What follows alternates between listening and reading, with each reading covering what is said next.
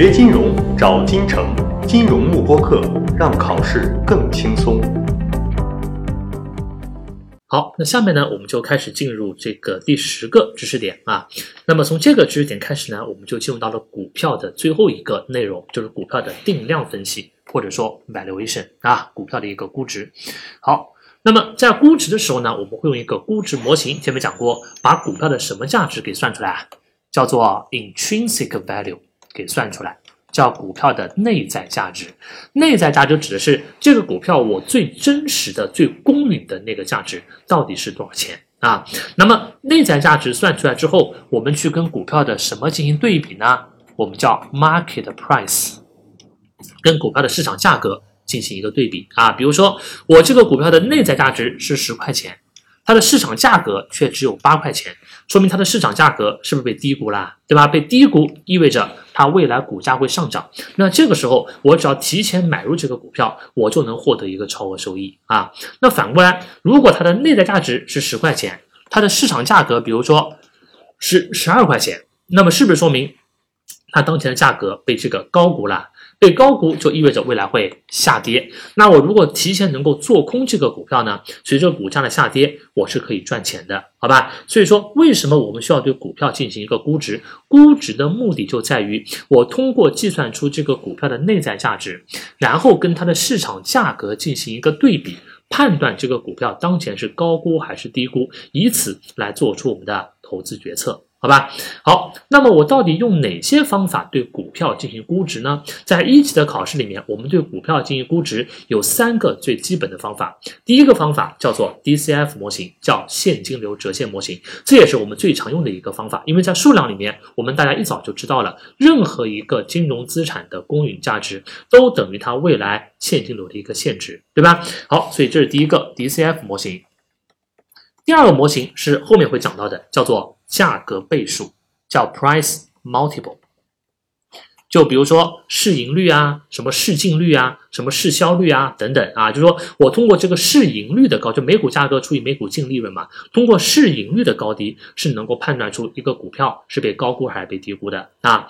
最后还有一个叫资产基础模型。叫 asset-based model，但这个模型呢，它的计算非常简单，而且这个模型本身它的实用性非常差，就实物当中很少有投资者会用资产基础模型来对一个股票进行估值，所以这个模型呢，它考试是几乎考的非常非常少的啊，几乎不怎么考的。所以我们这边讲到的核心知识点，我们只针对于前两大模型来进行一个详细的讲解。我们先讲 DCF 模型，然后呢再来讲这个价格倍数。好吧，好，那现在我们就来看这个 DCF 模型到底应该如何去计算啊？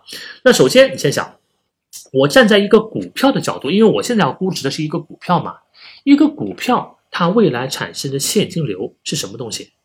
应该是它的什么？鼓励吧，对吧？就最简单的一个假设，说，我认为一个股票未来产生的现金流就是这个股票在未来发放的股利。好，那么如果我能够把它在未来发放的股利折现到零时点，我是不是就能把这个股票的价值给算出来了？对吧？当然，到了二级的考试里面呢，大家还会发现，其实股票的这个现金流折现模型不仅仅可以用股利去折现，还可以用这个 free cash flow 啊，在一级的财务报表里面我们学过这个概念嘛，也可以用一个公司的自由现金流去折现，也能够算出这个公司或者这个股票的一个价值。不过，自由现金流这个方法，它的问题在于它的计算太复杂了，因为自由现金流它是没法直接从公司的这个财务报表上获得的。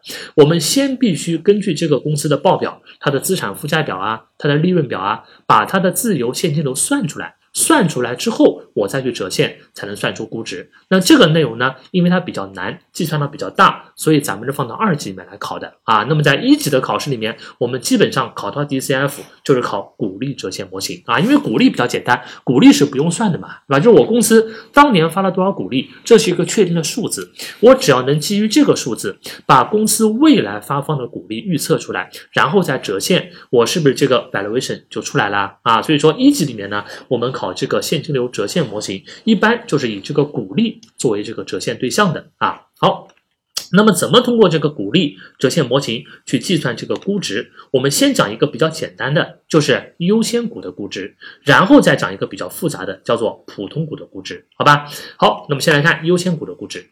优先股我们前面讲过，它是什么特点？它每年发放的股利是一个什么数字啊？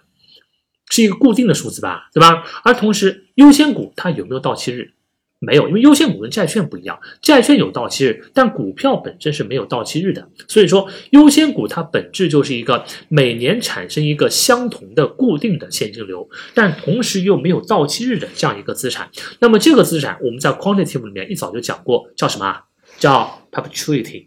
叫做永续年金。好，那么我在对优先股进行估值的时候，我只要把它当成永续年金来进行一个估值，是不是可以啦？对吧？好，那我们知道永续年金是怎么估的？就是拿每年产生的现金流直接去除一个折现率，是不是可以啦？那么对于优先股来说，我就把它每年固定发放的股利。用折现率一除，这个优先股的估值呢，那么就出来了。所以说，优先股的估值是非常简单的，直接把它当成永续年金来估，那么就 OK 了，好吧？这个公式你记住啊，考试考到这个考点的话，那么几乎就是送分的，让你对一个优先股进行估值，它的股利有了，折现率有了，两个一除，valuation 就出来了。锁定金城教育，成就金融梦想。